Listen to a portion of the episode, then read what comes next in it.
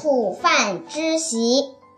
范氏哭父，不闻于孤，折走山谷，之席如图。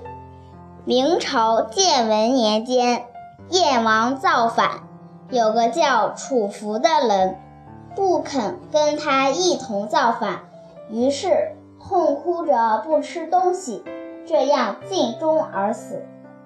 他的妻子姓范，很孝顺婆婆。她每当思念丈夫的时候，因为怕婆婆听见了心里难过。就独自跑到山谷里去放声大哭。他守节尽孝的行为，使得邻居们个个称赞。家里非常穷苦，连生活也不能够维持。有一天，他到溪水边去洗衣，看见溪旁边长着席草，就把它采下，织成了席子，卖给别人。把卖席子的钱来养活婆婆。后来婆婆死了，她就在坟旁边守墓，一直活到了八十几岁。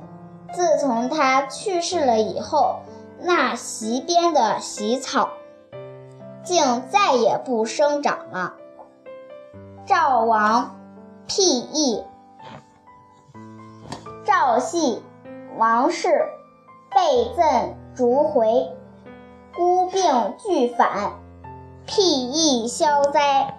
明朝有个姓赵的人家，媳妇姓王，她的公公和丈夫外出谋生，婆婆周氏听了小姑的谗言，常常虐待她。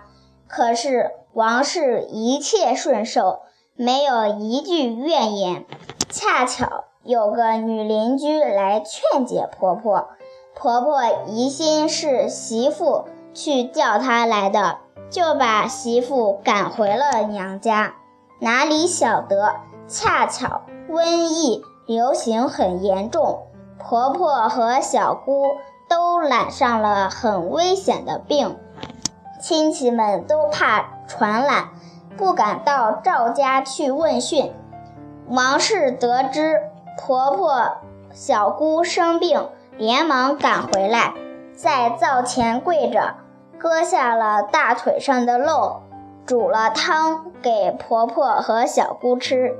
忽然间，听见鬼说：“孝顺媳妇头上有一丈高的红光，有诸位神明保护，我们快走快走，以后就一点声息也没有了。”于是，她的婆婆和小姑的病也好了。